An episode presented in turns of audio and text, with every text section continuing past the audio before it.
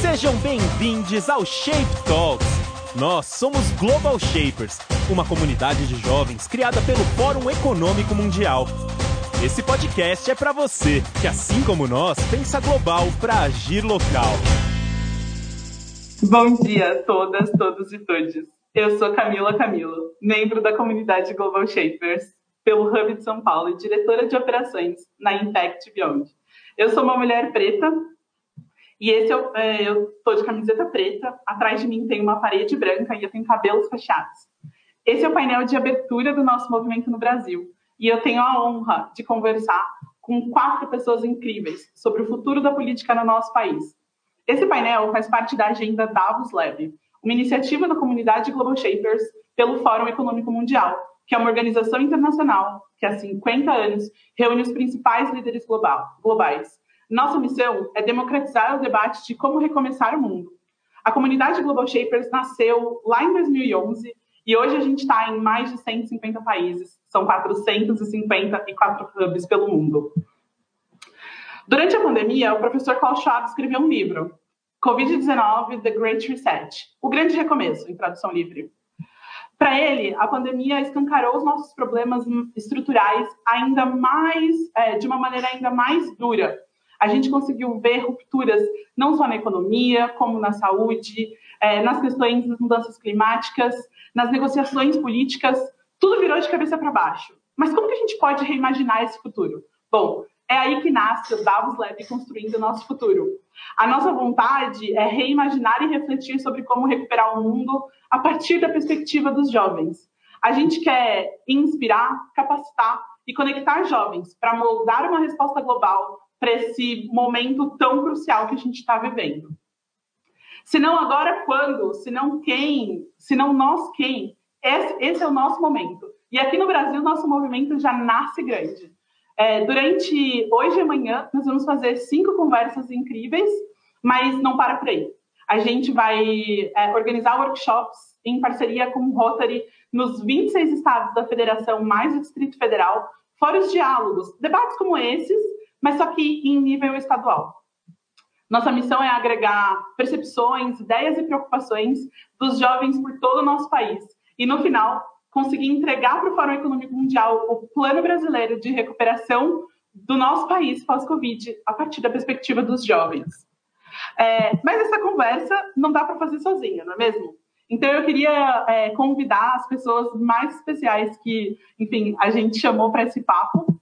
É, eu queria convidar primeiro a Manuela Dávila, ela é mãe da Laura, madrasta do Gui, jornalista, mestre em políticas públicas e escritora. Bom dia, Manu, bem-vinda. Bom dia, Camila. É uma alegria conversar contigo. Então, vou tentar me audiodescrever. Eu sou uma mulher branca, de óculos vermelho. O meu cabelo muda de cor todas as semanas. Agora ele está um pouco lilás, um pouco branco, parecido com, com o que ele deveria ser naturalmente, que está quase todo branco. E atrás de mim tem um conjunto de bordados alguns com imagens minhas da minha filha, um outro onde diz não há planeta B, que é bastante relacionado com o nosso debate de hoje. Para mim, Camila, também é uma alegria participar desse momento com vocês. Será uma alegria ouvir outras lideranças tão importantes do nosso país, como é o caso da minha querida Marina Silva, do Samuel, do Luciano, e juntos nós imaginarmos saídas, né? Ou recomeços para um período de tanta dificuldade. Eu queria começar dizendo, Camila, que quando eu fui provocada por vocês para essa reflexão, eu fiquei. Já é para começar a falar, né, Camila? Já é meus cinco minutos, né? Não tô louca? não, ainda não. Eu vou chamar. Era só a audiodescrição? Ah, bom. Então tá bom, já tava aqui, ó. Já tava com o meu caderninho, então pode passar. A minha audiodescrição era só essa. Tudo bem. Era só é... hoje, eu já, tava, eu já tava nos cinco minutos. Já a gente já engata mesmo. Essa é a conversa boa. Bom, para a gente continuar, então eu convido a ex-senadora pelo Acre por duas vezes, Marina Silva, também, mini, também foi ministra do Meio Ambiente, fundadora da Rede Sustentabilidade. A Marina é historiadora e tem uma jornada de ativismo pela Amazônia incrível. Bom dia, Marina, bem-vinda. Bom dia, Camila. Bom dia, Manu, querida. Bom dia, Samuel. Bom dia, Luciano, querido. Bom estar com vocês aqui.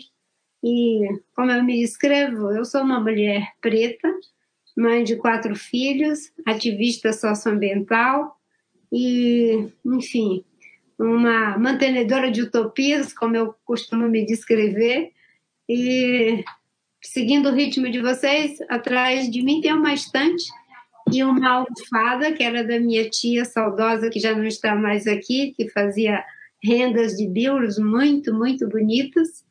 E, enfim, é isso. Ótimo, obrigada, Marina. Também convido o Luciano Huck, apresentador de TV e empresário. Bom, oi Camila, bom dia a todos aí, muito obrigado. Privilégio estar dividindo esse painel para começar a semana de um jeito muito interessante, com pessoas que eu tenho profunda admiração e, e tenho orgulho de estar conversando, debatendo o futuro com elas. Então agradeço muito, Manuela Dávila aí, eh, minha querida amiga Marina Silva, obrigado mais uma vez, sempre bom estar com você. Samuel Emílio, vai ser um prazer estar com você aqui também. A minha autodescrição, eu sou uma pessoa de nariz discreto, tô brincando, eu tenho um nariz um pouco avantajado, mas nunca me incomodou. Eu estou ficando grisalho, assim como a Manuela falou também. É, eu estou sentado na mesa que minha esposa assumiu nos últimos meses durante a pandemia, então é o lugar dela, tomei o lugar dela. Aqui tem fotos da nossa família aqui atrás. Tem um quadro, apesar de morar no Rio de Janeiro, tem um quadro de São Paulo, do Vale do Angabaú, do Gregório Gruber, que eu gosto muito. É, e eu sou uma pessoa, me descrevo como uma pessoa muito curiosa, que decidiu sair do seu lugar de conforto, da sua zona de conforto, sair da inação e tentar, de alguma forma, contribuir no debate, querendo contribuir e não confundir, para que a gente possa algum dia ter um país melhor, um país mais afetivo, um país mais eficiente, um país menos desigual. E o que eu puder fazer e puder contribuir nesse debate, estarei disposto a fim para dar opinião, compartilhar minhas ideias, e acho que é isso que a gente vai fazer aqui hoje. Muito mais uma vez, Camila, obrigado pelo convite. Ai, a gente que agradece. E por fim, para fechar essa mesa incrível, Samuel Emílio. Samuel é engenheiro de produção, é membro do Movimento Acredito, foi fellow do ProLíder, da RAPS, do Renova, do Guerreiro Sem Armas, do Movimento Acredito Muito. E o Samuel foi candidato a vereador por São Paulo em 2020. Bem-vindo, Samuel, bom dia. Bom dia, Camila. É, muito obrigado pelo convite, obrigado pelo time do Global Shapers pelo convite também. Eu estou muito honrado de estar aqui dividindo a mesa com vocês. Cumprimento aí Marina, Manuela, Luciano. Eu reconheço muito que está né, tá até me descrevendo um pouco como sou uma pessoa jovem, sou um, um homem preto, cabelo é, crespo, cacheado, e, e reconheço muito a importância de estar aqui junto com vocês, também trazendo uma visão de mundo de tanta gente que, é, que hoje, querendo ou não, eu carrego junto comigo, tentando representar de alguma forma. Então, é uma honra estar aqui com vocês e espero trazer um, uma visão aí jovem para o debate também. Com certeza vai. Bom, a nossa conversa eu já queria começar com uma pergunta, e aí as nossas rodadas vão ser rodadas de 20 minutos, onde cada um de vocês vão ter 5 minutos para responder. A... O nosso painel falando sobre o futuro da política quer olhar muito para como é que a gente coloca na mesa mais convergências do que concordâncias. Como que, para onde a gente olha para que a gente consiga gerar políticas públicas que atenda mais as populações. Né? A gente precisa enfrentar as desigualdades, mas a gente só pode fazer isso se a política for uma construção do coletivo.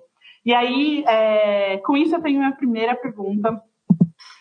O, nesse nosso primeiro bloco, que é um bloco para falar sobre os riscos e as oportunidades que uma crise pode trazer, né? Como que a gente reimagina a formulação de políticas públicas, pensando em políticas de Estado, não só políticas de governo, para envolver ainda mais os cidadãos, especialmente pessoas que estão nos grupos considerados minorizados? Mulheres, uh, negros, pessoas com deficiência. Bom, é, acho que, Manu, se você quiser começar, você já estava empolgado.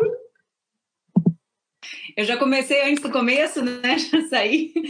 Então, Camila, eu estava começando lá atrás a dizer que quando vocês me convidaram para conversar sobre o futuro, talvez pela primeira vez na minha vida eu tenha realmente pensado se eu conseguia sair do debate sobre o presente e chegar até um sonho de futuro, né? Porque o presente está muito grande. Eu sempre me lembro de um poema do Drummond que ele diz: o presente é tão grande, não nos afastemos. E eu fico olhando para esse presente, agora mesmo na minha cidade, Porto Alegre, né, com as UTIs superlotadas, com esse ambiente caótico, e fico pensando como imaginar um futuro. Então, eu também queria agradecer por vocês me jogarem para um espaço de reflexão para além do dia de hoje, porque os dias estão muito longos para quem vive no Brasil da pandemia.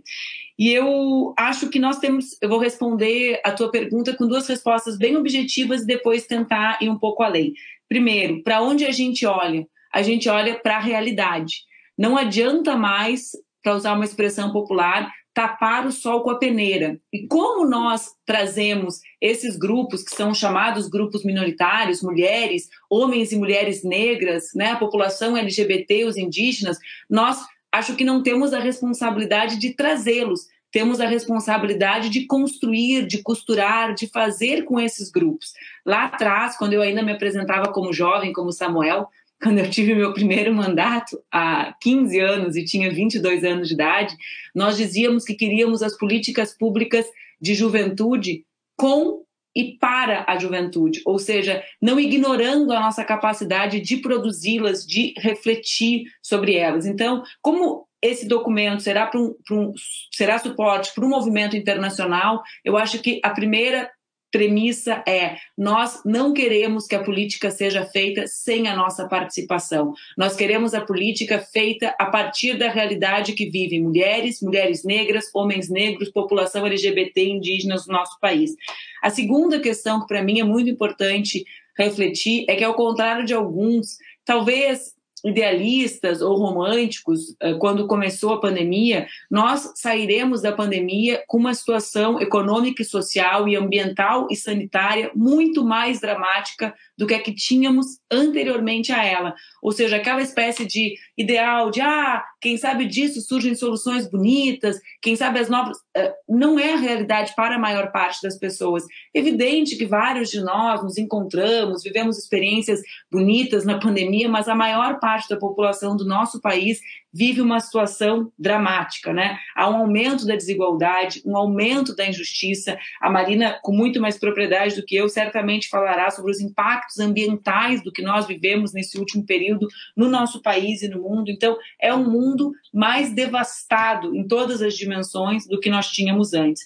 E eu acredito que é o momento de nós reconhecermos o fracasso das alternativas que imaginavam que era possível que essas soluções fossem construídas sem a participação do Estado. Se debateu muito nos últimos 20 anos, né, o Estado mínimo, o Estado inexistente, o Estado em que as pessoas seriam capazes de construir por si só, quase que magicamente, as alternativas para suas vidas. Ora, o que a pandemia nos prova é que se nós quisermos garantir a vida, a comida na mesa e mesmo a produção e distribuição e circulação de vacinas e de outros fármacos, nós precisamos de estados nacionais que existam. Né? É, é, sobre isso também a avaliação da pandemia. Quais estados existem e têm as suas indústrias indústrias que podem ser repensadas desde o ponto de vista da sustentabilidade, mas quais estados que conseguiram garantir que a produção de conhecimento científico, seja eh, como, como é a brasileira, que acontece nas universidades, seja que acontece fora das universidades, estejam a serviço de salvar vidas ou não? Quais estados conseguiram garantir que o arroz chegue na mesa do seu povo com preço justo ou não? Quais estados conseguiram garantir que as crianças, as crianças que no Brasil de hoje parecem não existir, né? Em situação de vulnerabilidade, afastadas das escolas, quais estados conseguiram garantir que essas crianças estivessem protegidas? Eu tenho uma filha de cinco anos. Atrás de mim vocês veem só ou desenhos ou imagens dela. A Marina tem netos da idade, um neto pelo menos eu sei, da idade de minha filha. Ah, como que nós podemos dormir à noite sabendo que as crianças não estão protegidas como a minha filha, porque o Estado falhou, porque essas pessoas não foram levadas em consideração, porque não são, não têm voz uh, uh, com a dimensão suficiente para serem escutadas. Então, Camila, concluindo no meu último minuto, eu acho que nós precisamos criar instrumentos para que as pessoas, né, vivam, as pessoas que vivem a realidade estejam na política e esses são, sobretudo, as mulheres e os homens negros no nosso país né? As mulheres, eu repito, porque eu sou uma mulher branca e sei que a vulnerabilidade me atinge de forma muito mais superficial do que ao grande contingente de mulheres negras no meu país. Então, ouvindo e respeitando os dizeres e saberes dessa desses segmentos, mas reconhecendo que fracassou ou fracassaram as experiências que negavam a necessidade de, da existência de estados nacionais e do Estado como, como um construtor de políticas públicas para além de governos, como tu mesmo mencionaste na tua fala de abertura. Muito obrigada. Eu queria agradecer também ao Wesley, que está fazendo a nossa tradição de Libras. Eu não te mencionei no início, Wesley, mas é de suma importância que nós possamos falar e, fa e fazer com que as nossas falas cheguem em todas as brasileiras e brasileiros. Com certeza, a gente precisa ampliar. Eu gosto de falar que a gente precisa de escutativa. E falando de escutativa, Marina, eu queria te convidar para a resposta dessa pergunta, é, considerando que, por vezes, o Estado deixou esquecida, especialmente a região norte do, do país, é, e que, enfim, enfrenta grandes desafios. Existe uma mobilização nacional por essa, por essa região, mas qual é a sua visão desses riscos que a gente corre se a gente não mudar a forma como a gente pensa a política? Mas também quais são as oportunidades se a gente tiver mais participação social, né? Pra, eu acho que a gente, eu gosto de falar dos espinhos, mas eu gosto mais de falar das rosas. Eu queria que a gente conseguisse também, a gente traz a realidade, mas a gente conseguir olhar para esse futuro é, construtivo, colaborativo. Enfim, com você.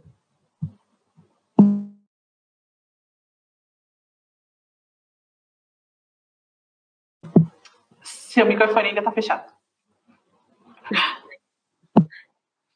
Você falou da região norte e a região, enfim, o nordeste também, mas nesse momento os problemas eles afetam o Brasil inteiro com os agravamentos trazidos pela pandemia. Eu digo agravamento porque a situação já era muito difícil antes da pandemia.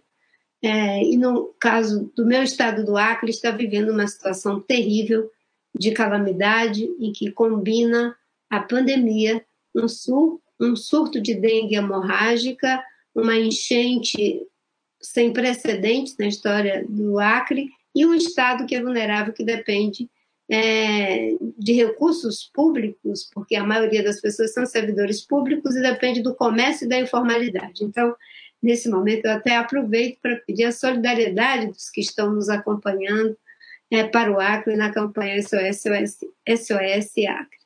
É, em relação a como a gente pensa os grupos minorizados e como a gente pensa a contribuição da política em tudo isso, a primeira coisa que eu penso é como a gente ter um sistema político que combine duas coisas. Primeiro, recuperar a potência transformadora da política.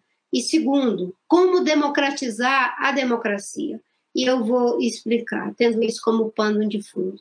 Nós vivemos em um país e no mundo em que a política está perdendo cada vez mais a sua potência transformadora e a gente está aqui para dizer que ela precisa é, fazer as mudanças que o mundo precisa. Não adianta tirarmos grandes enunciados nos fóruns internacionais e o nível de implementação dessas políticas no que concerne à educação, combate às desigualdades, combate a toda qualquer forma de preconceito, proteção ao meio ambiente, uso sustentável dos recursos naturais, terem baixíssimo nível de implementação pelos governos e na dinâmica das empresas. Então, a política precisa recuperar a sua capacidade de transformar esse mundo em crise que a gente está vivendo. Porque, como dizia o Kant, paralelo a esse mundo em crise, há um projeto de mundo melhor que está germinando e a gente precisa ter pessoas, como você disse, que é, estejam investidas de fazer com que ele possa crescer e produzir um novo ciclo de prosperidade.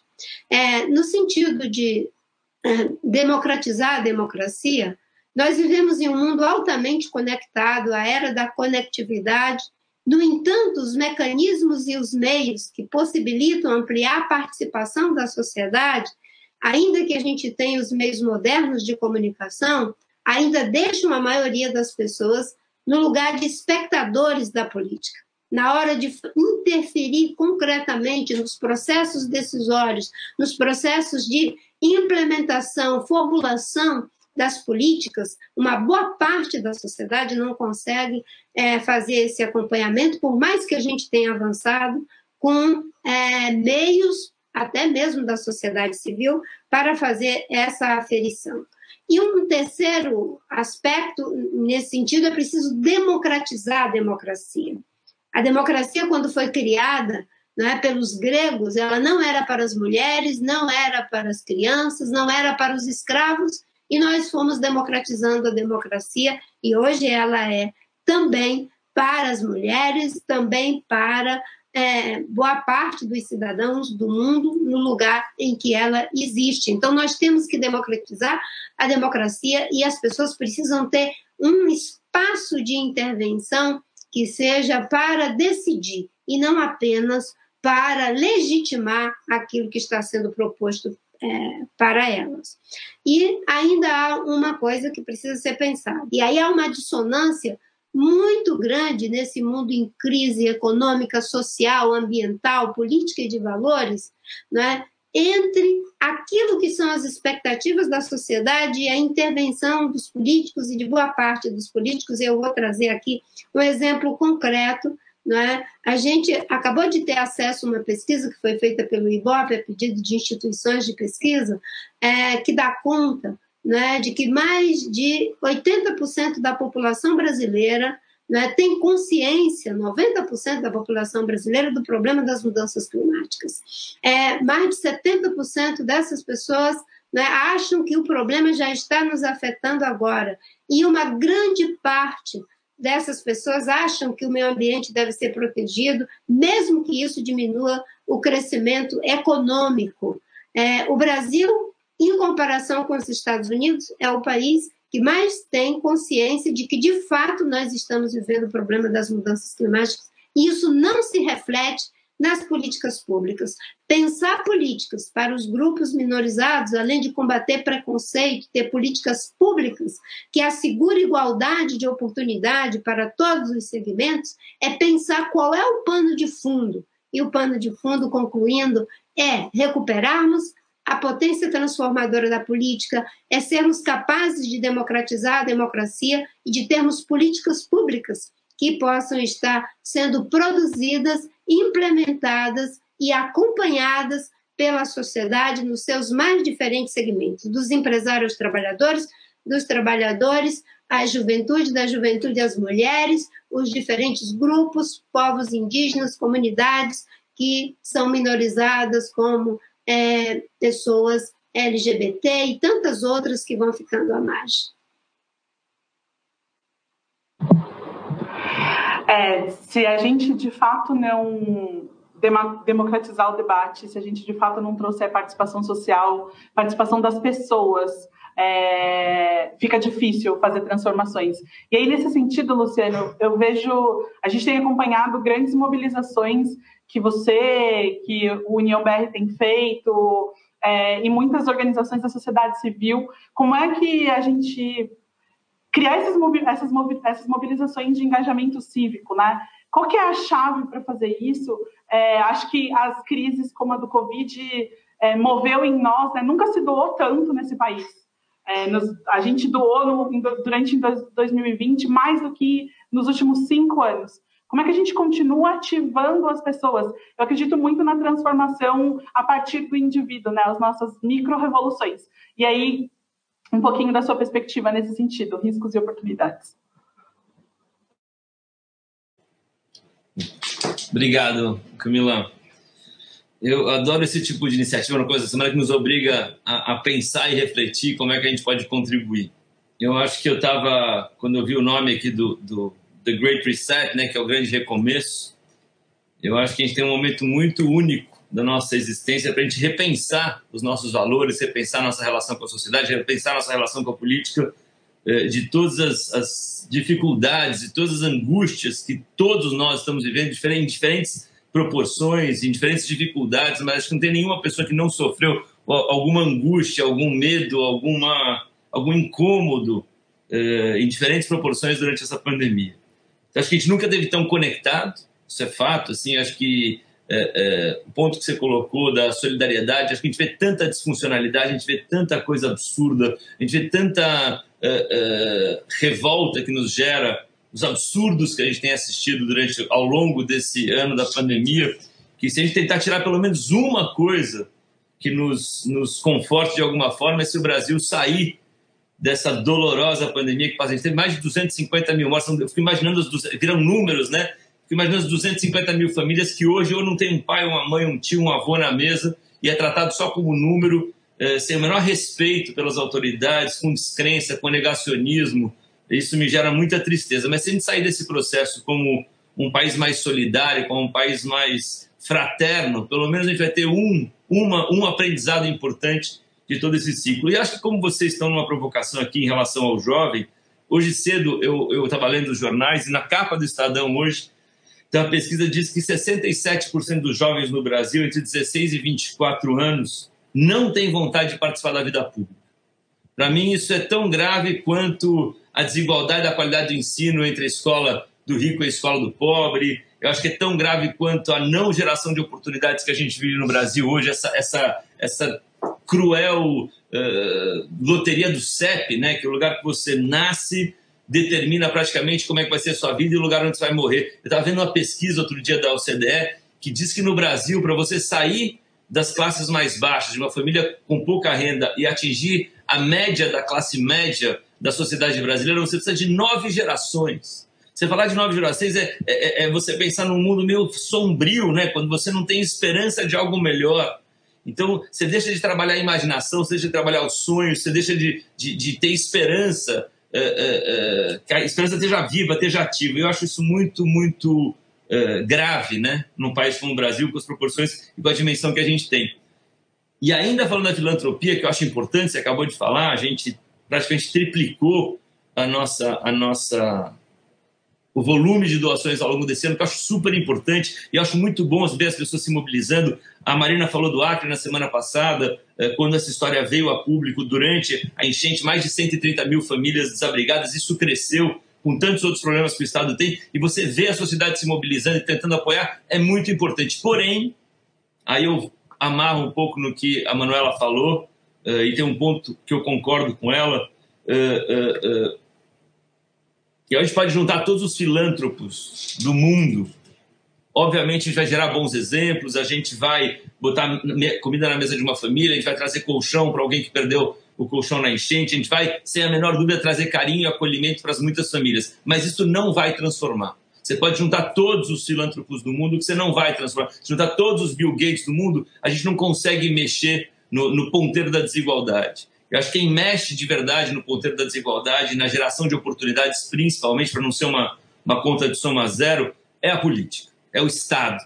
O Estado tem esse poder exponencial e o Estado é gerido pela política e pelos políticos. Então, eu acho que quando a gente. Eu, eu gosto muito, quando eu converso com os meus filhos, de falar que, da, da, criatividade, da iniciativa e da capacidade de execução. E eu acho que o Samuel Emílio está nessa conversa, é esse ciclo virtuoso que é o ciclo da criatividade, de você ativar a sociedade civil, de criar os movimentos cívicos, como ele participa do Acredito, e como eu gosto agora, do Renova, eh, da RAPS e tantos outros, entendeu? Então você tem a criatividade de, de pensar, olha, a gente precisa dar, eh, reconhecer vozes diferentes, a gente precisa ampliar o debate, a gente precisa trazer gente nova, as pessoas precisam se sentir representadas na política. Senão fica o mundo de Brasília desconectado do resto do país. E o Samuel é isso: é, a criatividade de você pensar e incentivar os movimentos cívicos, é você ter a iniciativa de fazer rolar e você ter a capacidade de execução de eleger novas pessoas, novas cabeças, visões diferentes. Então eu realmente acredito que, independente da nossa ideologia, independente da nossa crença, independente uh, uh, uh, de onde a gente nasceu, todo mundo faz parte do problema. Então a gente tem que ter a capacidade de ouvir todo mundo, que é o que você falou, as minorias, uh, uh, os movimentos uh, sociais, as mulheres, todo mundo tem que ser ouvido. A gente tem que, tem que ter a capacidade de unir todo mundo para poder agir e fazer um país mais justo e mais eficiente para todos. Então acho que eu gostaria de abrir meus cinco minutos assim. Uau, é, a gente precisa mesmo de muitas vozes. E, Samuel, acho que a sua candidatura no ano passado representou muitas das vozes pretas da cidade de São Paulo.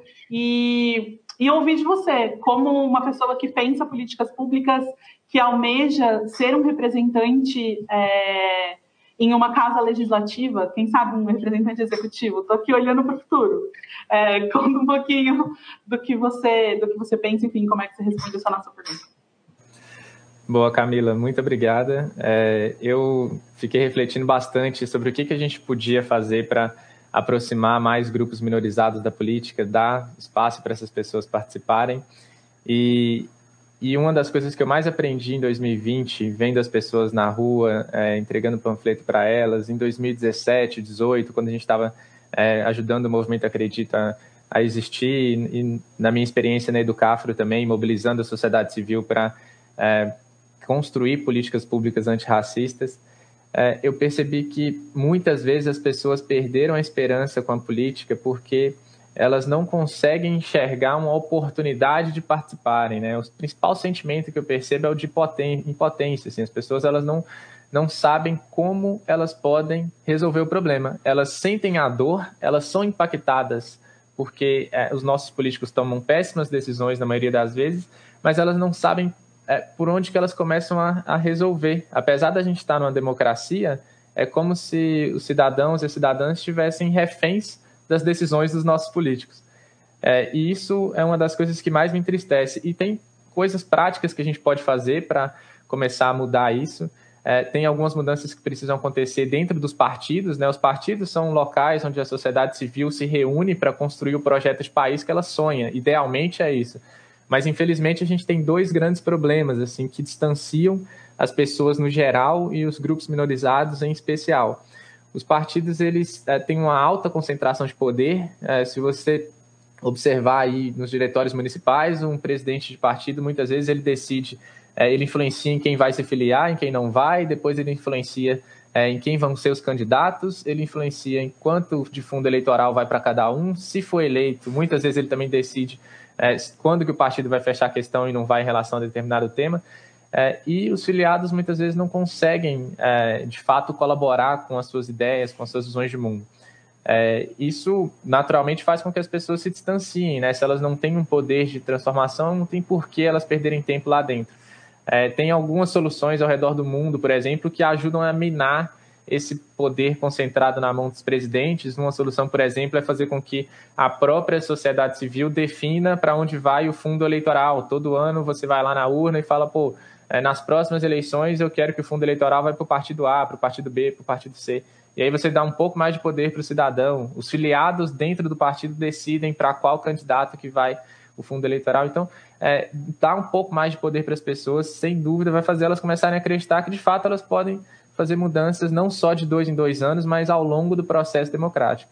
Tem um segundo problema aí também crucial, que é a falta de transparência. A transparência tem uma ONG chamada Transparência Partidária. Em 2018, ela fez um levantamento dos 35 partidos que ela avaliou numa escala de 0 a 10 em transparência. A maior nota que é, um partido recebeu foi 2,5 poxa, é, como que é, numa escala de 0 a 10 a maior nota de transparência que um partido recebe é 2,5?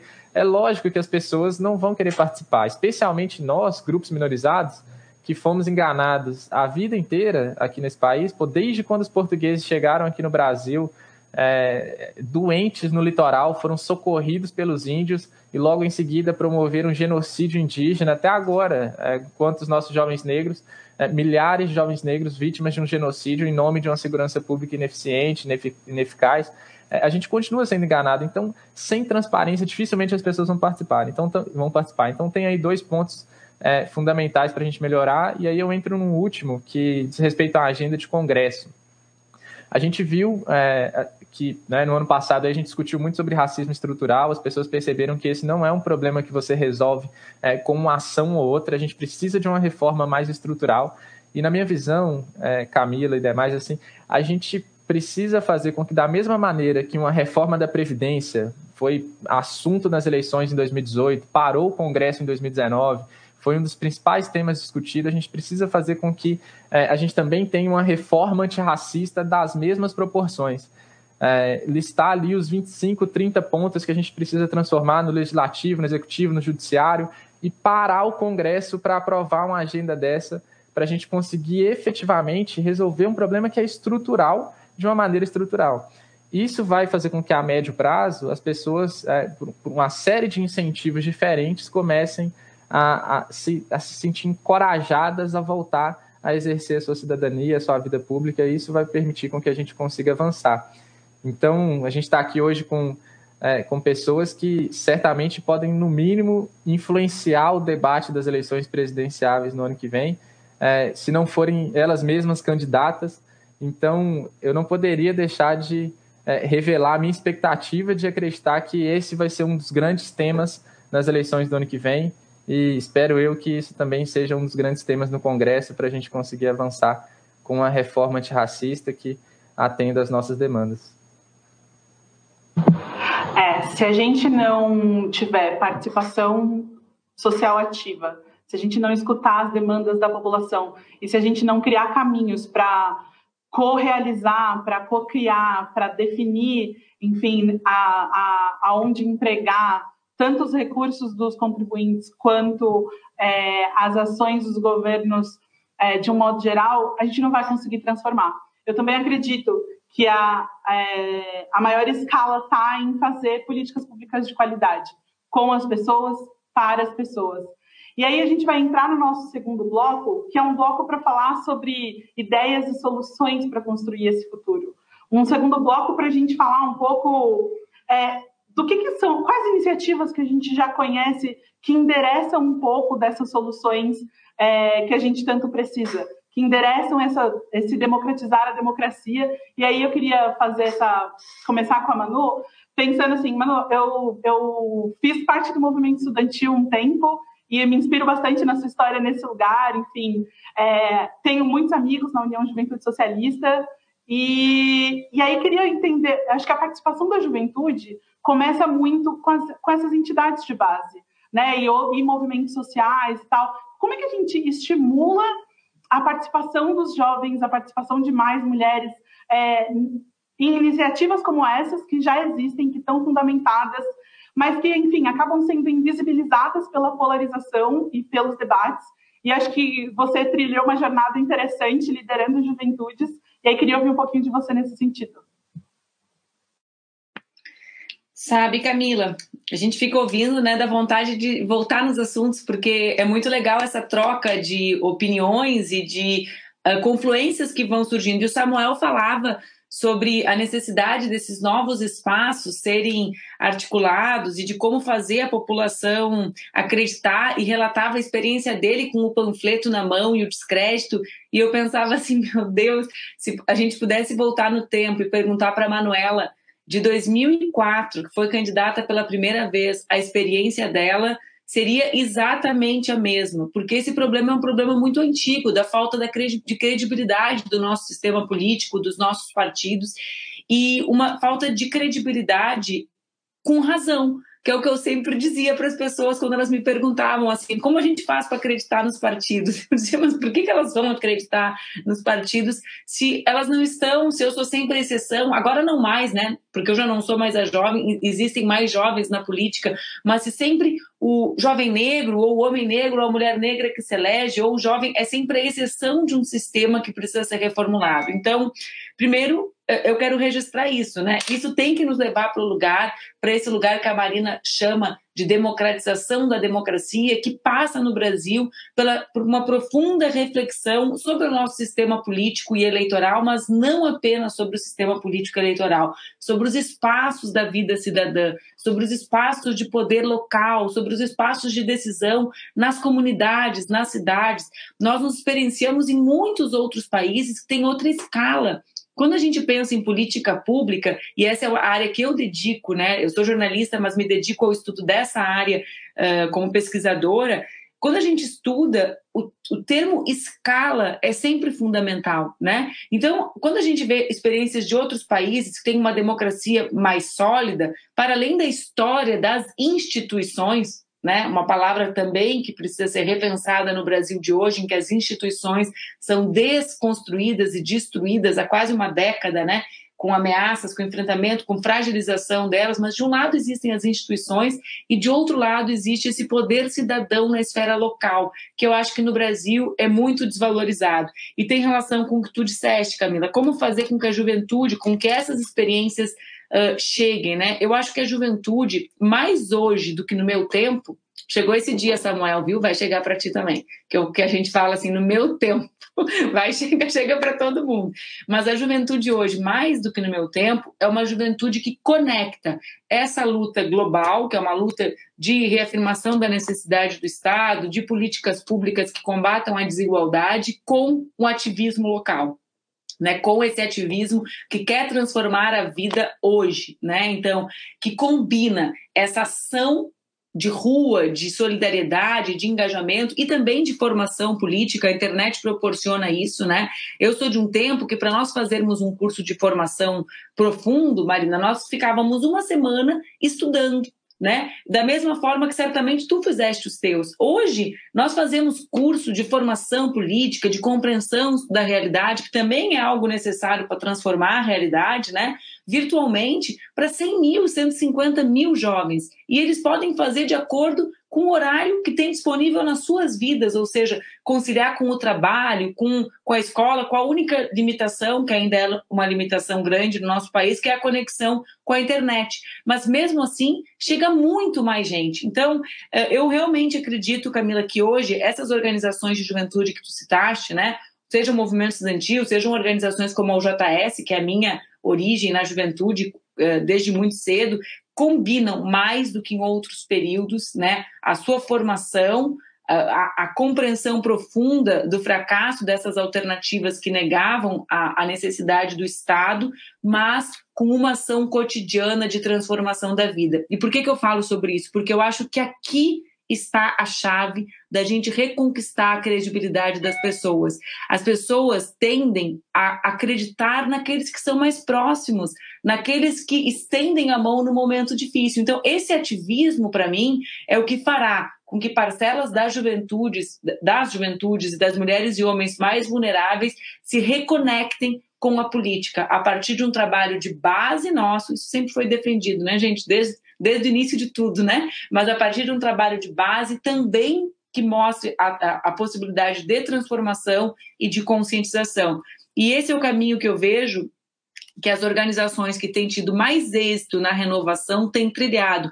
Para mim, não é pouca coisa para falar de coisas boas que, no momento mais duro, mais vil, mais violento da política brasileira, uma cidade como a minha eleja pela primeira vez uma bancada antirracista, de múltiplos partidos, diversa, mas composta, sobretudo, por mulheres e homens negros jovens. Ou seja, brota nesse momento, eu sei que acabou o meu tempo, mas emerge nesse momento de tanta violência, de tanto caos, de tanta desesperança, emerge desse eh, desse lodo, digamos assim, flores, né, que podem significar para mim os caminhos e os lampejos que a gente tem que percorrer para renovar a política e transformar o nosso país.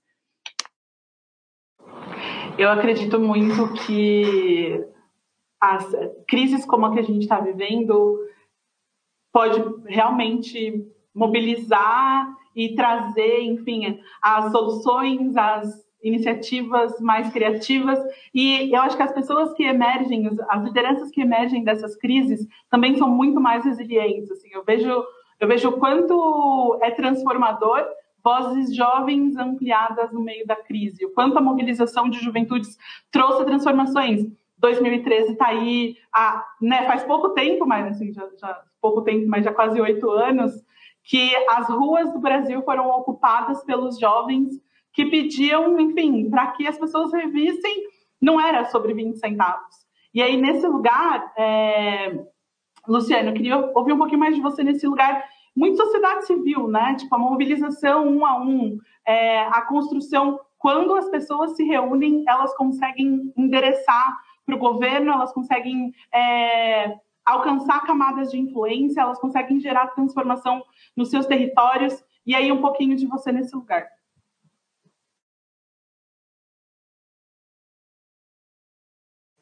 Deixa eu desmutar aqui para não falar em silêncio.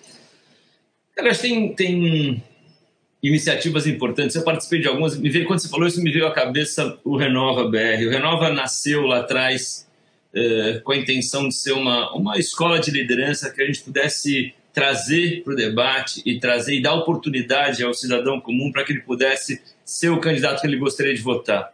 Que você não dependesse só da, da, da do corredor estreito que são os partidos ou conhecer alguém para conseguir ter uma, uma a chance de concorrer, de participar da vida pública. É, é, e acho que tem um número interessante. Quando a gente fez o primeiro ciclo do Renova, em dois, antes da eleição de 2018, a gente teve, talvez não esteja preciso no número, mas vale a escala que eu acho que é importante para colocar aqui. A gente teve, na época, uh, 4.600 inscrições e a gente teve 123 uh, lideranças e elegemos 17 entre deputados, senadores. Uh, e eu queria dizer, no próximo ciclo, o ciclo municipal, que foi um ciclo tão importante, dois anos depois, ou seja, entre, em 24 meses, as inscrições do Renova que vou deixar claro mais uma vez, ele não tem nenhuma uh, conexão ideológica, não importa como você pensa, não importa a cor da sua pele, não importa de onde você vem, uh, uh, o que importa é, é, é, a altura do sarrafo ético, ou seja, a gente qualificar o debate para que não importa como você pensa, que a gente possa debater ideias, que é o que a gente está fazendo aqui. acho que tem pontos que nos conectam a todos que estão nessa conversa aqui, pontos que são dissonantes. Isso não quer dizer que a gente se coloca como inimigo, ou que a gente se coloca como, como, como que a gente não quer sentar para conversar. Acho que o diálogo é necessário, que eu ouvi no começo. Vamos ouvir todo mundo, vamos unir todo mundo e vamos agir em prol de todos. Então, nesses dois anos, a gente teve 4.600 inscrições no primeiro ciclo do Renove, dois anos depois, mais de 40 mil inscrições. Então, a gente multiplicou por 10 o volume de brasileiros que nunca estiveram na política, que nunca foram eleitos nada, a querer participar de um processo de formação para poder ser candidato. E das nossas dos 17 eleitos, a gente teve mais de 50, melhor, mais de 150 no ciclo municipal. Por que, que eu estou colocando isso? Porque a hora que você começa a adubar a terra, né? Você começa a germinar e nascerem coisas interessantes, importantes e que tra trazem para o debate visões diferentes. E eu acho uh, o ponto que a gente colocou aqui, de você enxergar na formatação de políticas públicas e no debate de ideias uh, uh, diferentes vertentes de pensamento, é fundamental, porque quando você chega, vai ler o jornal e vê os nomes que estão tradicionalmente ligados à política e são os mesmos há tantos anos, você não vê renovação, você não vê novas posições. E aí começam a surgir coisas que você vê que vem, vieram dos movimentos cívicos, vieram desses movimentos de renovação, que eu acho muito, muito importante estarem presentes uh, no debate público. Outro dia, uh, a gente estava falando de jovem, eu fui, fui aqui num. Tem um complexo de, de favelas em São Gonçalo, que não é muito distante de onde eu moro, aqui no Rio de Janeiro, que são. Tem uma das favelas que chama Complexo da Coruja e tem um, um, menino lá que eu gosto muito, chamado Douglas, que teve um papel fundamental, importante durante a pandemia, uh, uh, nesse porta a porta das doações todas que chegaram uh, àquele complexo de favelas. E ele contando a história da vida dele,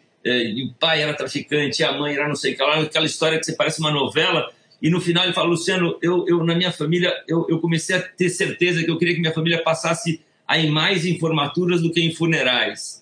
E isso, para mim, me marcou muito nesse último ano de conversa, que é isso que a gente precisa. A gente precisa dar oportunidade para as pessoas. A gente precisa que as pessoas tenham uh, um ferramental que, que, uh, uh, que o esforço pessoal, depois de tudo que ela recebeu do Estado, como educação e saúde, as coisas que eu acho importantes do Estado prover, elas entendam que elas possam trilhar o seu próprio caminho. E aí sim a gente pode falar de meritocracia. Né? A gente não pode falar de meritocracia para os jovens no Brasil, enquanto o lugar de largada é tão diferente de quem tem e quem não tem.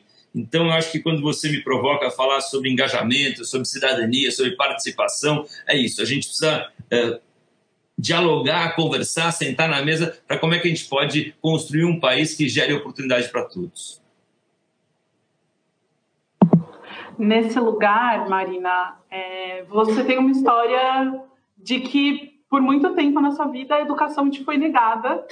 É, mas, ao mesmo tempo, quando você trilha sua jornada política, é, ela, é, ela é brilhante, ela gera um impacto, é, faz o Brasil discutir pela primeira vez, de fato, o impacto ambiental. E hoje a gente tem falado muito, inclusive, sobre racismo climático e o quanto não pensar é, nas questões climáticas, olhando para esses grupos, isso em termos de políticas públicas, faz com que a gente só aumente as desigualdades.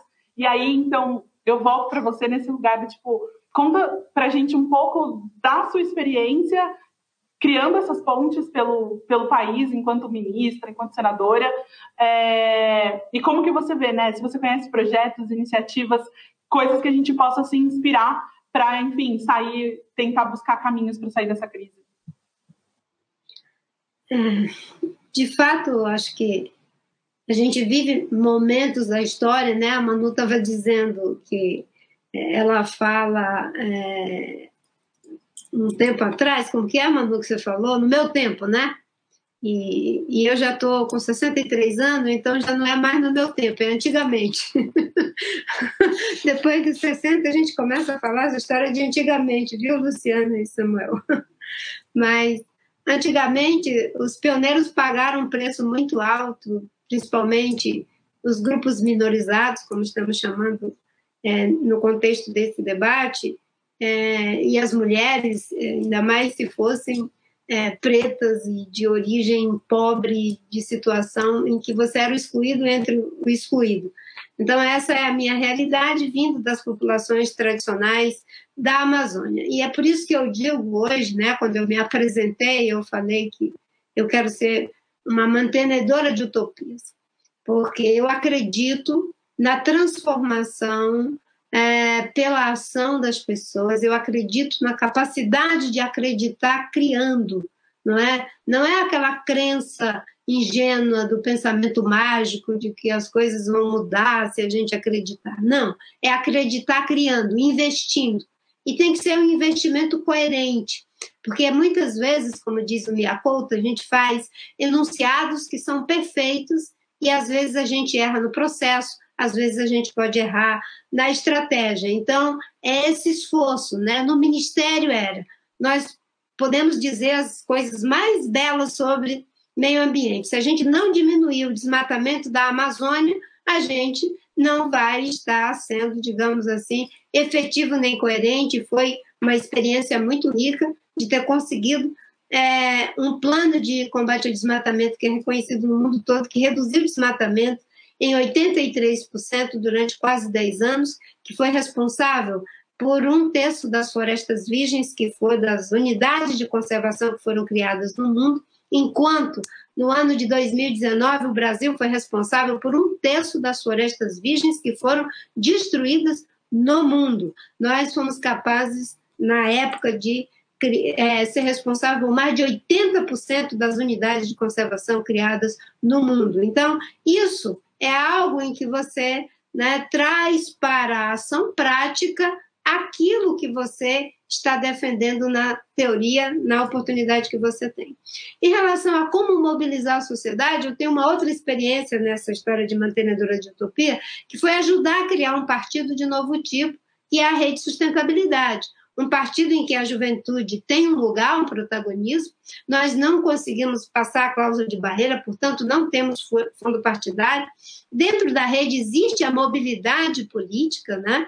Eu, é, junto com o Zé Gustavo, que é um jovem brilhante, né? Ele era o porta-voz e eu era a vice do Zé Gustavo, e ele participava e participa efetivamente, assim como a Duda, como a Marina Elô, uma grande quantidade de jovens que têm um protagonismo muito grande, porque os jovens, eles têm o lugar de quem não tem mais tempo a perder, eles estão muito conectados com o que é necessário fazer porque hoje não se trata mais de debater né, que a gente quer liberdade para construir o futuro que a gente gostaria, como foi a minha geração na época da ditadura. Hoje a juventude está usando a liberdade, como diz o Daniel Combandi, que nós conquistamos, para brigar para ver se vai ter um futuro. E nesse sentido, é muito importante que a gente faça essa mudança nas estruturas políticas. Né? O Samuel dizia, os partidos são muito verticalizados, e de fato, né, os partidos tradicionais, né, no formato tradicional, eles são verticalizados mesmo, mas já existem experiências de novo tipo. Por exemplo, na rede, nós valorizamos muito né, a participação dos jovens, das mulheres, dos diferentes segmentos, Não por acaso nós fomos o partido que mais contribuiu para que tivéssemos é, apoio às populações indígenas. Nós temos a primeira deputada indígena eleita pela Rede Sustentabilidade, temos dois senadores mas que é, têm sido eleitos sistematicamente pelo Congresso em Foco, inclusive na avaliação do jornalista como tendo os melhores desempenhos, não é? E recentemente a Fundação Getúlio Vargas deu conta de que nós fomos o partido que mais contribuiu para combater a corrupção. Nesse contexto agora da pandemia, mesmo com uma deputada e dois senadores, nós somos o partido que mais conseguiu ações no Supremo em função das inconstitucionalidades da afronta à democracia, né? Então, a juventude, eu acho que tem razão quando diz que é preciso ter mobilidade política e essa ferramenta é isso. Inclusive, eu dialoguei com muitos jovens, né, mostrando a eles a importância da gente valorizar esse espaço e mais do que isso, quando a gente pensou a rede, a gente pensou inclusive no no exemplo da fita de Möbius, né, que não tem dentro nem fora, uma conectividade entre sociedade e a estrutura partidária. E ainda somos defensores das candidaturas independentes, das candidaturas avulsas. Eu comecei esse debate em 96, quando eu descobri as candidaturas avulsas, quando eu fui na Itália, né? cheguei a apresentar um projeto de lei, a fazer um projeto, sair para ir para o Ministério, acho que quem passei por Roberto Freire, ele foi o primeiro a apresentar, depois o, o deputado João Derli apresentou já pela rede, e eu acho que os partidos políticos, uma boa parte deles, não os partidos programáticos, né, como a Rede, o PCdoB da Manuela, que são partidos pequenos, que estão o tempo todo é, sendo eu não consigo dizer essa palavra, sufocados pelo, pelo, pela grande estrutura dos grandes partidos. Né? Mas é, os grandes partidos não têm mesmo mobilidade política, são estruturas verticalizadas. E aí, quando a gente tenta uma uma contribuição para renovar a política, é fundamental que a gente olhe a quadratura que a gente está entrando.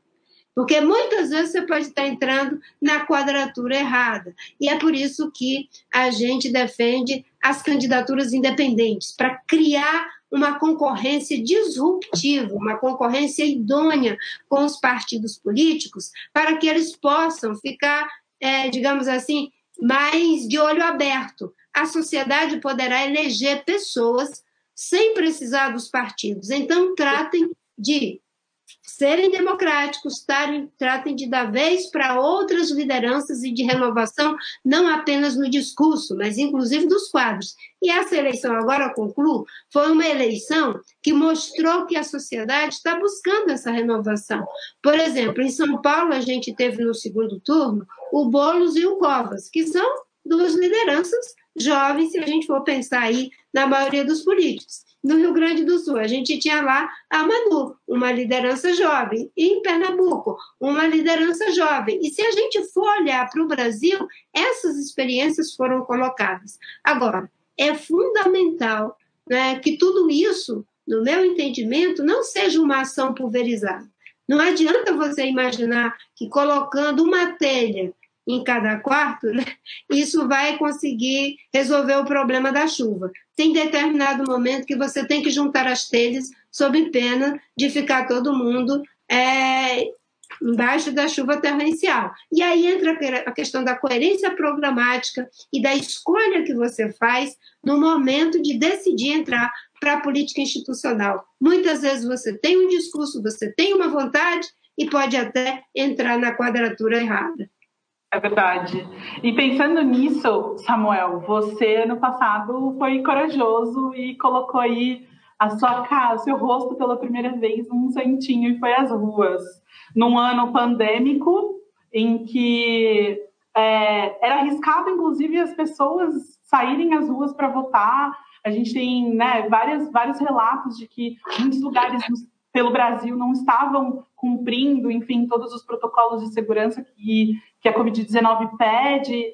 É, para você, né, fazer parte de iniciativas, de movimentos cívicos, te impulsionou, te encorajou? Como é que foi um pouco dessa sua experiência e como é que, né, que, que, que alternativas você vê para a gente ampliar essa participação dos jovens é, e fazer com que jovens e grupos minorizados em si, em geral, tenham mais vontade de construir em política, né? Tenham vontade de, de repente, fazer parte de um partido. Eu sei que é, eu venho de um partido que, assim, quem me lê, me lê num partido num espectro ideológico diferente. E aí, quando eu começo a falar e tal, e aí, quando eu falo de qual, de qual partido eu vim, as pessoas olham para mim com uma cara é, meio estranha. Mas eu vim do PSDB, eu fui do clube dos tucaninhos. E aí pensar assim, como é que você constrói política dentro de um partido, por exemplo, majoritariamente branco, majoritariamente hétero, com poucas vozes representativas? Eu, apesar, e aí eu posso trazer uma experiência diferente, que foi foi o lugar onde eu tive mais espaço ever na vida para ser quem eu queria ser, falar que, o que eu gostaria de falar. E, e eu vejo outras pessoas também vivendo isso mas muito porque assim, porque é óbvio, eu dei, eu acredito que eu dei sorte dentro de um partido como esse. Hoje eu já não dialogo mais com, com a forma com que esse partido pensa, enfim, tomei outros caminhos.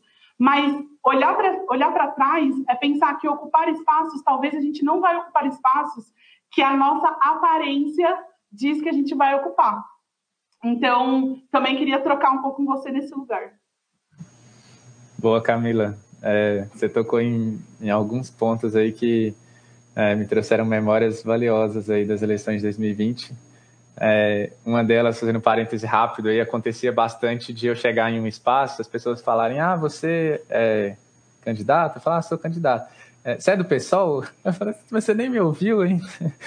É, você nem, não, nem me conhece. As pessoas olham e falam, ah, um homem negro e tal deve ser do PSOL. Eu falo, bicho, não tenho nada contra. É, inclusive, é um dos poucos partidos como a Rede, o PCdoB, talvez o Novo e tal, que tem um conteúdo programático, você concordando ou não, é, são um dos poucos partidos que tem agenda.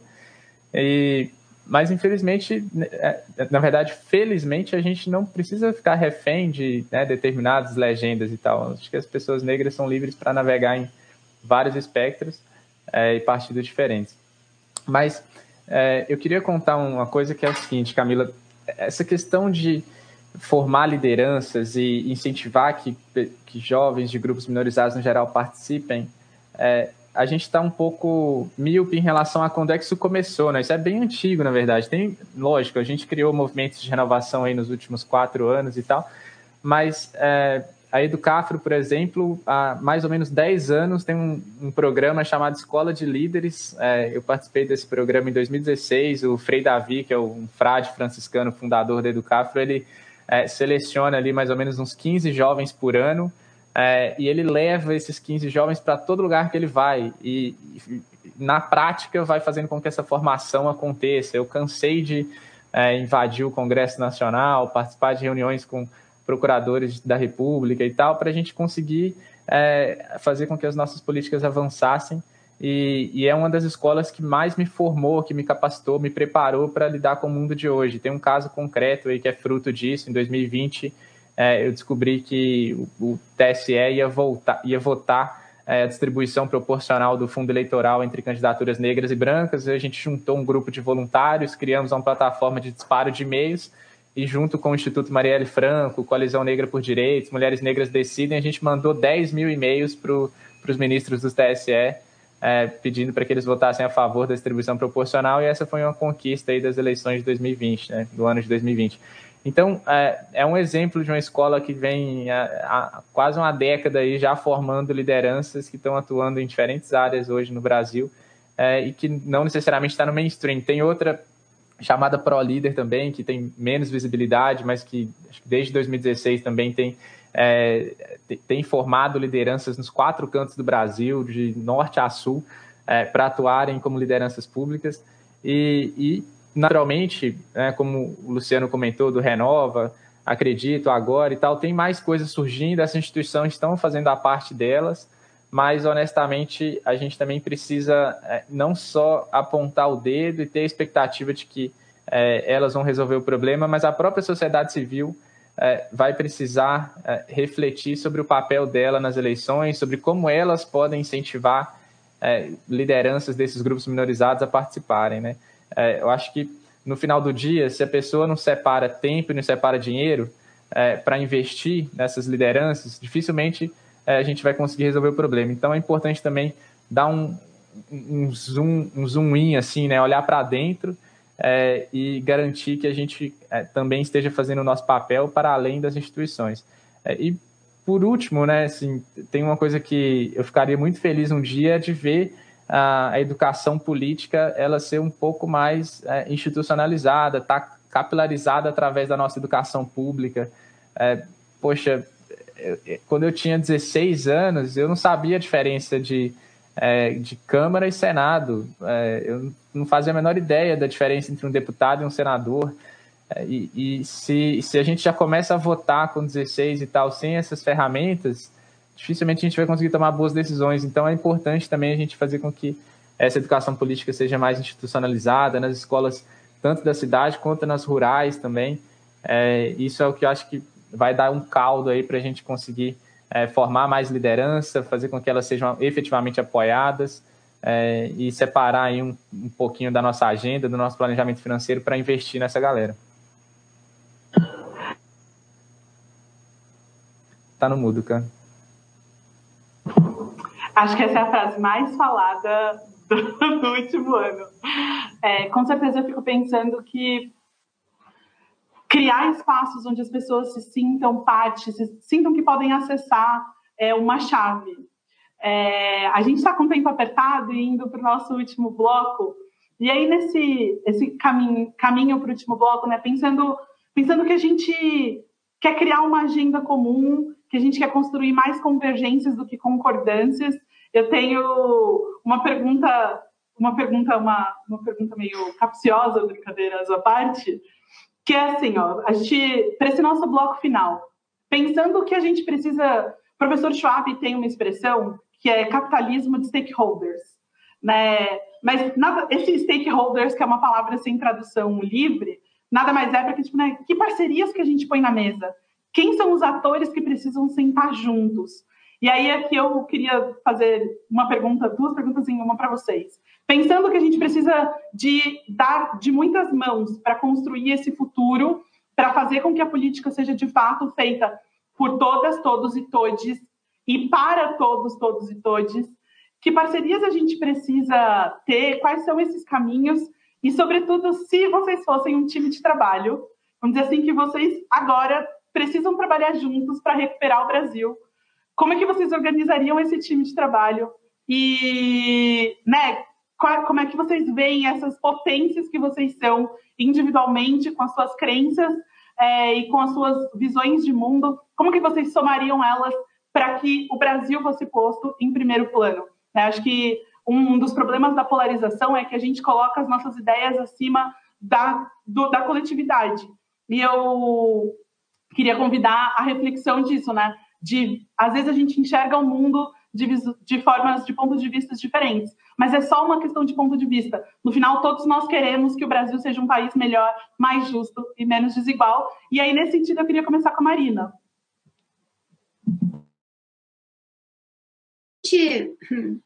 Se for pensar como é que a gente faz para tirar o Brasil dessa situação terrível em que a gente se encontra, pensando em mobilizar diferentes setores. E se a gente tivesse a oportunidade de sentar aqui, a, a primeira coisa que eu penso é que essa é uma resposta que precisa ser pensada é, em dois níveis. É, o primeiro nível é aquele em que, ainda que eles sejam integrados, que eles estejam é, conectados, um dependendo do outro. Um é no terreno das ações, propriamente dita. Preciso que a gente dê uma resposta, não é? Para o grave problema da desigualdade, para o grave problema de saúde pública que nós estamos vivendo. Logo, logo, nós, nós já estamos com cerca de 60 milhões de pessoas que, se não tiver o auxílio emergencial, não vão ter o que comer e já estão é, pegando o resto de comida por onde encontram, principalmente mulheres que perderam seus empregos. Então, é do ponto de vista prático. Nós temos uma quantidade enorme de jovens que estão parando de estudar porque não têm acesso aos meios de suporte tecnológico e com a pandemia, não é? Os jovens estão é uma boa parte pensando em não voltar para a escola, principalmente os que já estavam para terminar é, o ensino básico. Então, tem respostas concretas para o meio ambiente, para a recuperação econômica, para a questão de saúde pública, não é? para saídas para os grupos é, que estão em situação de vulnerabilidade e minorizados, enfim, todas essas questões são relevantes. E tem uma que é é, eu diria, de cunho, de cunho mais geral, né? Porque para essa primeira, a gente teria que pensar né, em financiadores, nos think tanks, nos, nas academias que existem, várias universidades, centros de pesquisas que querem contribuir e ajudar, e é, aquelas lideranças que já existem, que fazem parte desses grupos sociais, que possam vir para a cena política. Mas tem uma questão de fundo que, para mim, precede. É qual é o horizonte, qual é o ideal identificatório, qual é o projeto de país. E aí, quando você falou, a gente tem que pensar o Brasil. Eu costumo dizer que a gente tem que parar do Brasil né, ser apenas um projeto de poder, uma métrica de poder, onde vale tudo para ganhar uma eleição. E pensar o que é um projeto de nação começar a olhar de baixo para cima para ver o que está acima de nós. E acima de nós está o desafio de que nós temos que ter uma recuperação em bases sustentáveis, conectada com o mundo. Isso faz parte do horizonte. O mundo está indo nessa direção, a União Europeia, o Reino Unido, os Estados Unidos, o Japão, o Brasil está ficando trancado para o lado de fora, a China. O outro é no terreno da disrupção tecnológica. O avanço da tecnologia traz uma série de benefícios, mas também traz questões que já nos impunham antes da pandemia a necessidade de uma renda básica universal para fazer frente aos graves problemas de pobreza. O Brasil está à altura de dar resposta para essa situação em que o mundo está cada vez mais sendo governado né, pelo avanço da tecnologia, da informação, do conhecimento, e a questão das mudanças climáticas. Nós estamos vivendo uma grave crise, é uma crise civilizatória, e crises civilizatórias não são fáceis de serem enfrentadas. Então, né, todas as respostas que nós temos que dar para segmentos, para os estados nacionais, ela tem que estar numa quadratura mais geral. E aí eu acho que o Brasil, e termino por aqui, o Brasil tem que se reconectar com a ideia de ter uma promessa, um horizonte de Paris. E um horizonte não é, digamos assim, você querer impor uma visão, um processo, não. O horizonte é aquilo que a gente, cada um, consegue perseguir. Eu sou jovem, mas eu sei que eu estou caminhando para um país que vai proteger as bases naturais do seu desenvolvimento, que vai ter uma agricultura sustentável. Eu estou caminhando para um país em que a tecnologia não é, pode criar uma nova economia a partir daquilo que os especialistas estão chamando de bioeconomia. Eu estou caminhando para um país que, em vez de ser um problema, pode ser a maior solução, porque tem a maior parte dos recursos naturais. Nós precisamos reconectar o Brasil com o ideal de país.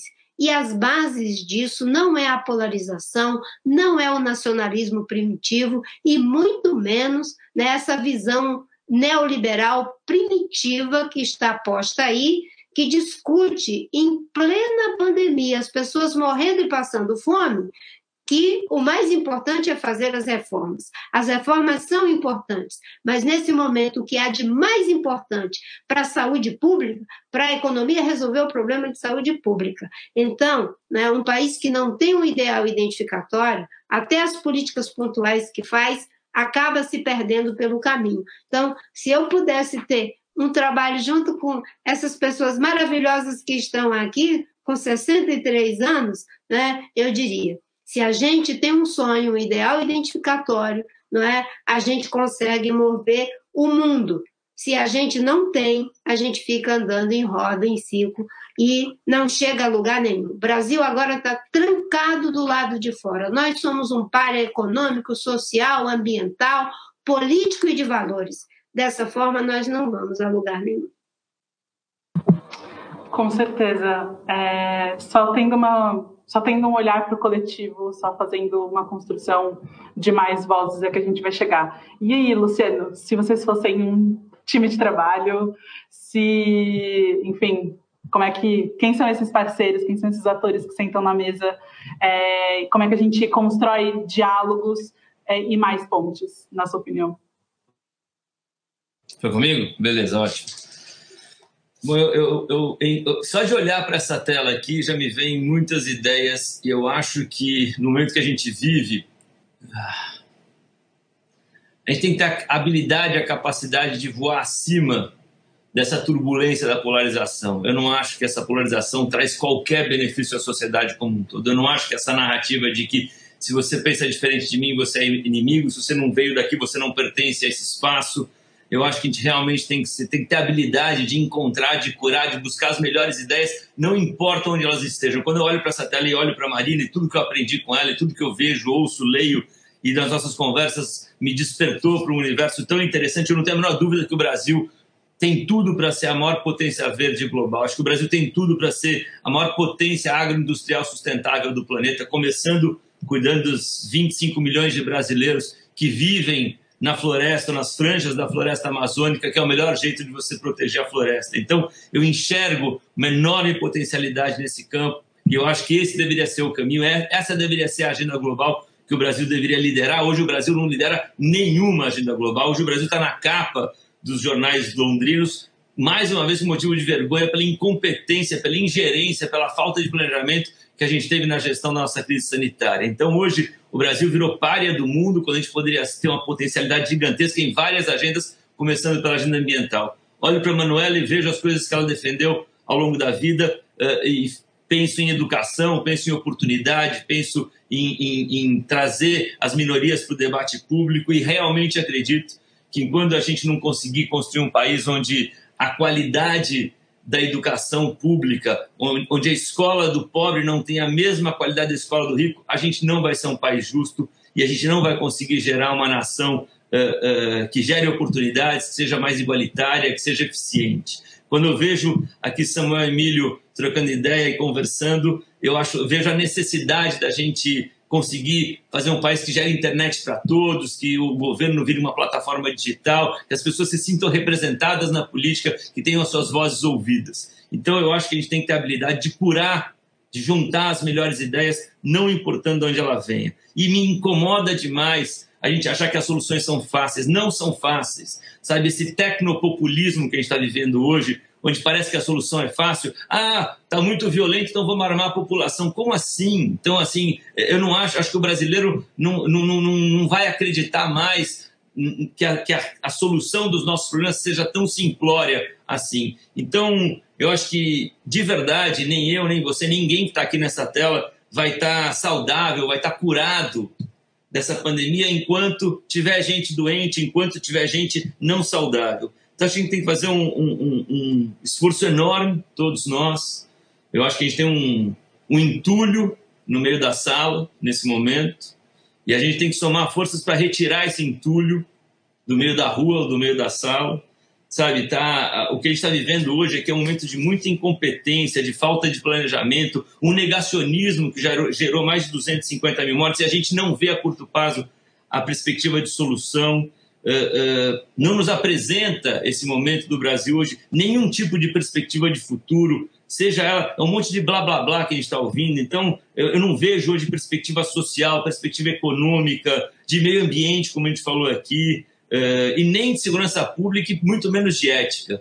E acho a Marina falou um pouco aqui das, das prioridades desse momento. Eu realmente acredito assim como em qualquer família brasileira, se você não cuida das suas contas, você não consegue cuidar das pessoas. Então, acho importante a gente levar em consideração o equilíbrio econômico do país, mas é muito importante a gente atender a quem está precisando. Alguns anos atrás, antes da, da, da, da pandemia, eh, acho que em 2019, se não me engano, eu estava num seminário no Coração Financeiro de São Paulo eh, e eu defendi, eh, falando da nossa abissal desigualdade social e econômica, e nessa, nessa plateia que era meio Faria Limer, vamos dizer assim, eh, todos me disseram que eu ia torcer, que eu, iriam torcer o nariz para mim se eu trouxesse para o debate um, um, um, programa de renda mínima, e foi, aconteceu diametralmente o contrário. Eh, então, acho que na vida não, tem bons exemplos aí que arrastam, e acho que na, no trato da, da, questão pública precisa ser assim também. Então, eu, eu apesar de todas as dificuldades e dores que a gente está vivendo nesse momento, eu acredito que dá, eu acho possível, eu acho que a gente consegue resgatar as pessoas com um, um, um, discurso de esperança de que a vida pode melhorar, longe da polarização, longe de todos esses, esses essa violência tal que a gente vem vivendo hoje. Então, eu acredito que dá para construir um país mais efetivo, mais eficiente. Se a gente ouvir como a gente está ouvindo aqui, se a gente conseguir unir as pessoas e finalmente sair da inação e conseguir agir, porque se a gente não sair da zona de conforto, ninguém fará por nós. É, é preciso sair da zona de conforto. E para você, Manuela, esse teamwork, quais são essas qualidades? Quem são as pessoas que a gente coloca nessa mesa para olhar para esse Brasil e, enfim, fazer o Brasil que a gente realmente sonha com ele? Olha, Camila, fiquei bastante feliz de passar a parte da manhã conversando com vocês, inclusive porque eu acredito que o nosso desafio, e talvez esse seja o desafio que una gerações de brasileiros, já que nós brincamos um pouco sobre isso aqui, o nosso desafio é unir todos e todas aquelas que defendem a democracia, a ciência, que dizem não ao negacionismo e à violência política. Eu entendo que nós usemos né, a expressão polarização para definirmos o momento que nós vivemos hoje no Brasil, mas eu acho que justamente o nosso desafio é dizer que não, não existe uma polarização nesse sentido colocado. O que existe é uma legião de brasileiras e brasileiros que se colocam contra um governo que é um governo de morte e que querem, mesmo que com diferentes projetos políticos, reconstruir o Brasil. Nós temos uma primeira missão para reconstruir o Brasil. E essa primeira missão, na minha compreensão, é colocar mesmo as diferenças de projeto de lado para derrotarmos aqueles que não defendem a democracia e que não defendem a ciência e que por isso atentam contra a vida.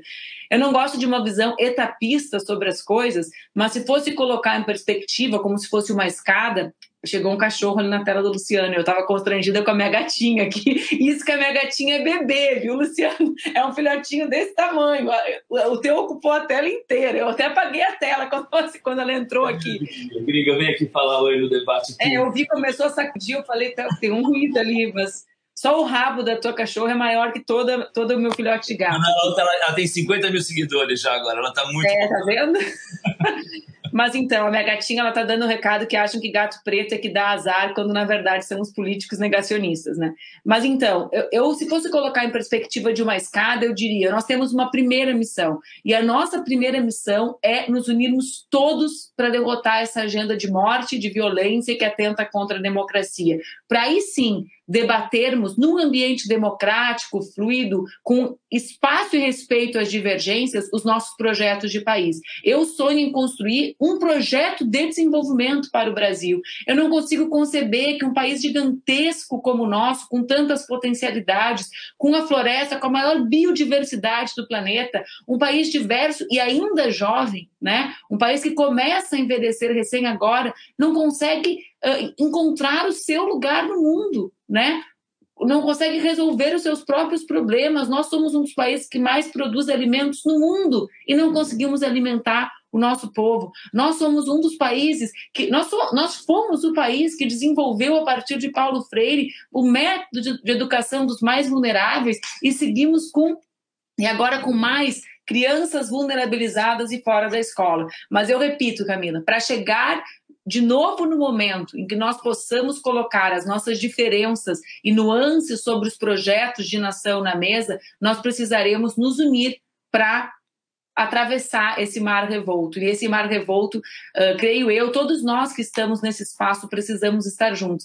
É, é disso que nós, uh, é, é sobre isso que nós precisamos pensar. Nós chamamos na política, né, de frente ampla. E eu acho esse termo um pouco manjado, eu confesso, né? Eu aqui no alto dos meus 39 anos falo assim: ah, o que será que o povo entende como frente ampla? Acho que entende muito pouco, se entende muito pouco, quase não serve. Mas o que eu quero dizer é que nós precisamos mesmo nos unir, nos reunir, nos ouvir todos para celebrar o fim desse tempo de violência, ódio e atentado à democracia e reinaugurarmos um ambiente democrático no Brasil em que as nossas diferenças também possam ser celebradas. Obrigada, obrigada pelo convite. Foi uma alegria conversar com vocês nessa manhã. É, com certeza. Eu acho que construir com diferente É, um dos princípios né, de quando a gente fala de diversidade e inclusão é, de fato, respeitar as diferenças e quanta potência tem no diferente junto. Samuca, para fechar aí essa, essa nossa rodada, é, a gente vai ter só mais uma de um minuto para a gente falar do que, que, a, gente, que, que a gente leva para casa, mas ainda nessa de, de times de trabalho, parcerias, conexões, qual é a sua perspectiva? Boa, Camila. É, eu fui um tanto quanto objetivo nas primeiras falas, dando exemplos mais concretos, né, de é, transparência nos partidos, distribuição de poder, reforma antirracista, é, educação política institucionalizada e tal. Então, vou me dar o direito de ser um pouco mais filosófico nessa última, porque ela envolve um tema, na minha visão, mais profunda.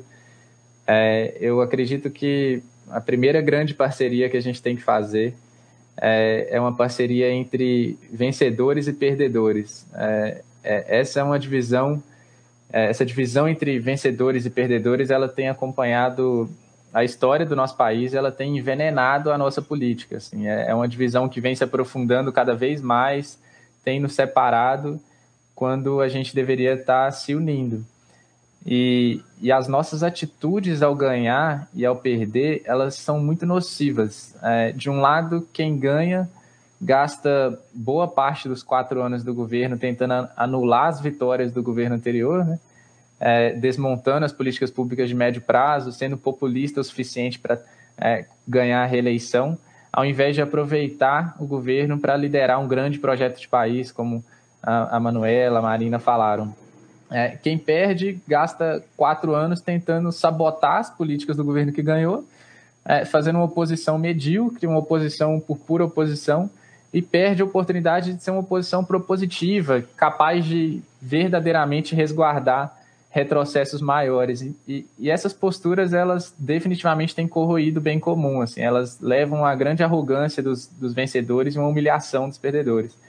É, a principal fonte desses, desses argumentos que eu estou citando aqui, na verdade, é, é, um professor da Universidade de Harvard, chama Michael Sandel, e, e segundo ele, é, uma das formas da gente fazer com que essa parceria comece a acontecer é a gente ressignificando o conceito de meritocracia. Enquanto os vencedores continuarem acreditando que é, conseguiram chegar lá por mérito próprio sobre uma sociedade tão desigual quanto a nossa, a tendência é que essa separação continue aumentando, né?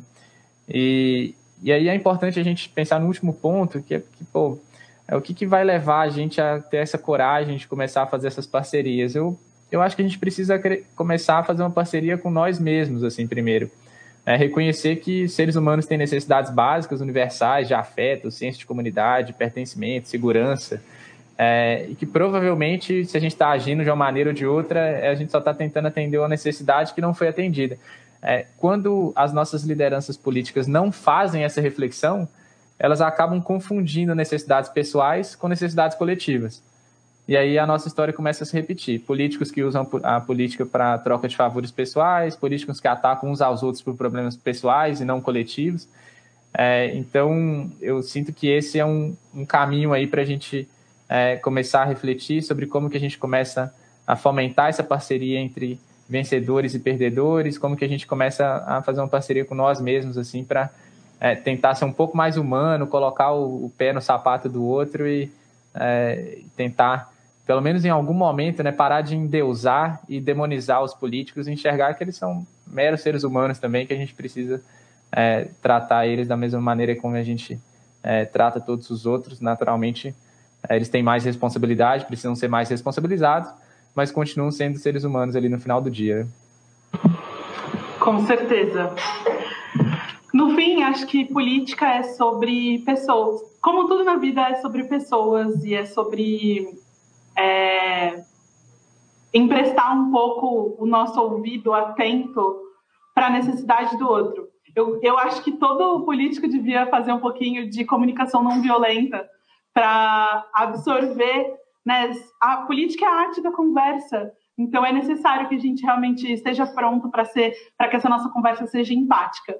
A gente está se encaminhando para o final, na verdade a gente está um minutinho atrasado, mas eu não queria fechar esse painel sem antes em um minuto, ouvir de vocês o que de toda essa conversa vocês levam para casa. Se vocês pudessem tirar um insight só né? Uma, uma grande mensagem, que mensagem seria essa? E aí eu queria começar com a Marina.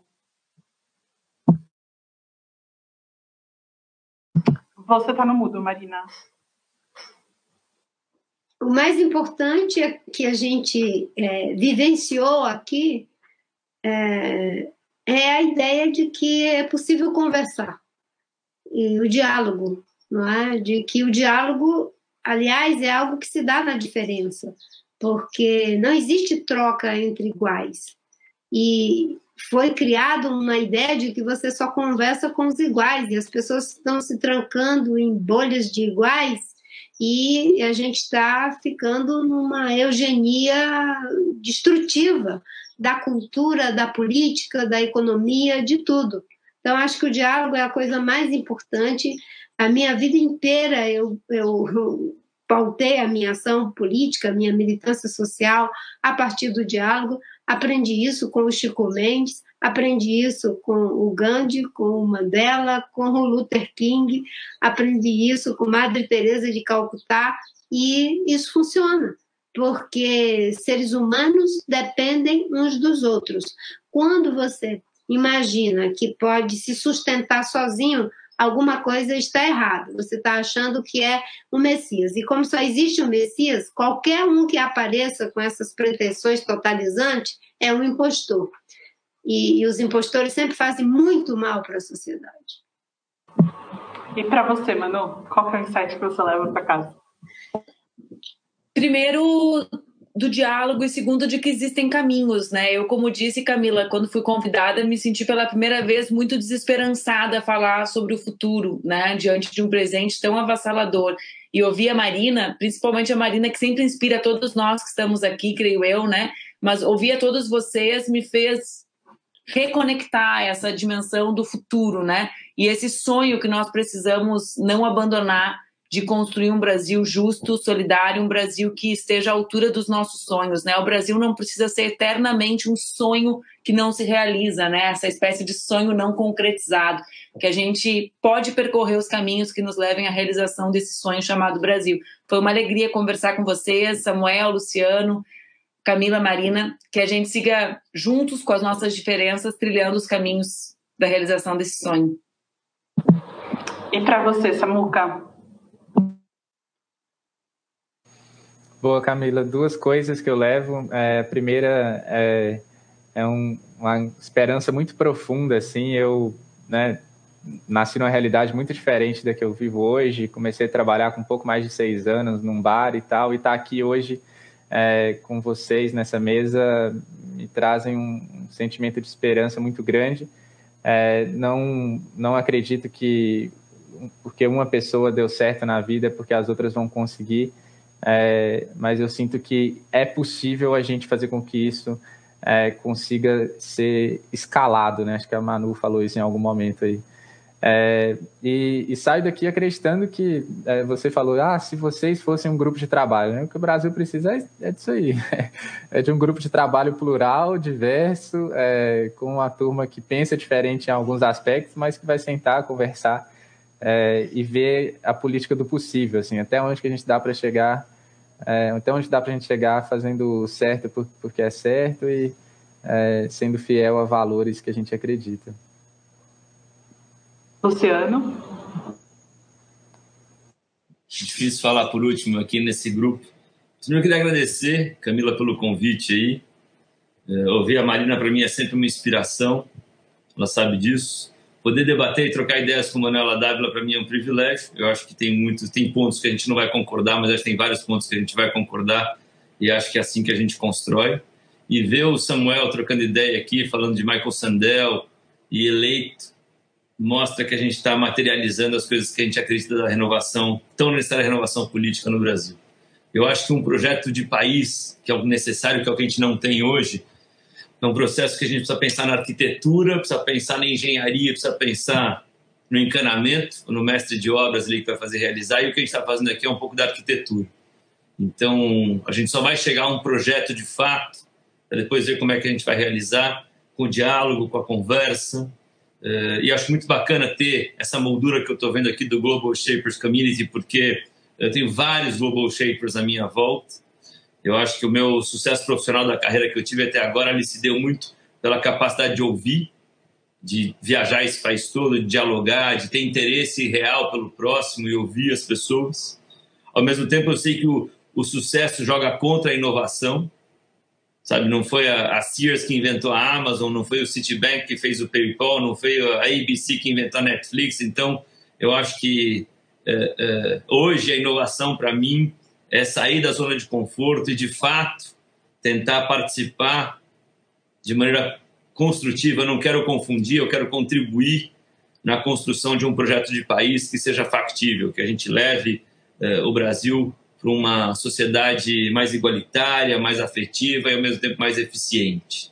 Então, por isso que eu estou aqui para ouvir todos vocês. Eu acho que a gente tem que procurar as coisas que nos unem para que a gente consiga agir e tirar o Brasil desse atoleiro que a gente se enfiou agora e que se a gente não somar forças para empurrar para sair do atoleiro vai ser difícil. Então está na hora de somar mesmo não acho que a gente vai encontrar o desenho perfeito, não acho que a gente vai chegar na solução ideal para todos nós, inclusive nessa tela, mas teremos sim de fazer concessões de parte a parte para que a gente possa ter uma alternativa possível que dê perspectiva e futuro a esse país. Com certeza. Bom, se eu pudesse resumir esse painel, eu diria que redefinir a política é abrir espaço e se dispor a conversar. E conversar exaustivamente porque nem sempre a gente vai chegar num consenso, nem sempre todos vão estar completamente felizes, mas a gente precisa tentar considerar é, o que é melhor para a coletividade, o que é melhor para além de nós mesmos. Política não é sobre egoísmo. E é um prazer para mim, enquanto líder do Global Shapers na cidade de São Paulo, enquanto membro do Fórum Econômico Mundial, é, promover esse debate e ter todos vocês aqui eu quero agradecer imensamente a disponibilidade de vocês estarem com a gente durante essa manhã. Eu sei o quanto tempo de vocês é disputado e eu tenho certeza que foi inspirador para milhares de jovens pelo país e vai continuar sendo. O nosso movimento não para aqui, então agora às 10h40, 10h45, a gente vai ter um papo reto sobre equidade e justiça social com a Alexandra Louras. É, e à tarde a gente tem aí, a gente ainda vai falar sobre mudanças climáticas, a gente vai falar sobre como redefinir a tecnologia e gerar inclusão digital. E nas próximas semanas a gente abre as inscrições para os workshops Construindo o Futuro. Falar é muito legal, né, gente? Ter ideia aqui no, no debate é muito legal, mas a gente vai pôr a mão na massa e a gente vai desenhar projetos que vão compor o nosso plano de recuperar o Brasil pós-Covid. Muito obrigada a todos vocês e até o próximo debate. Continuem conectados com a gente.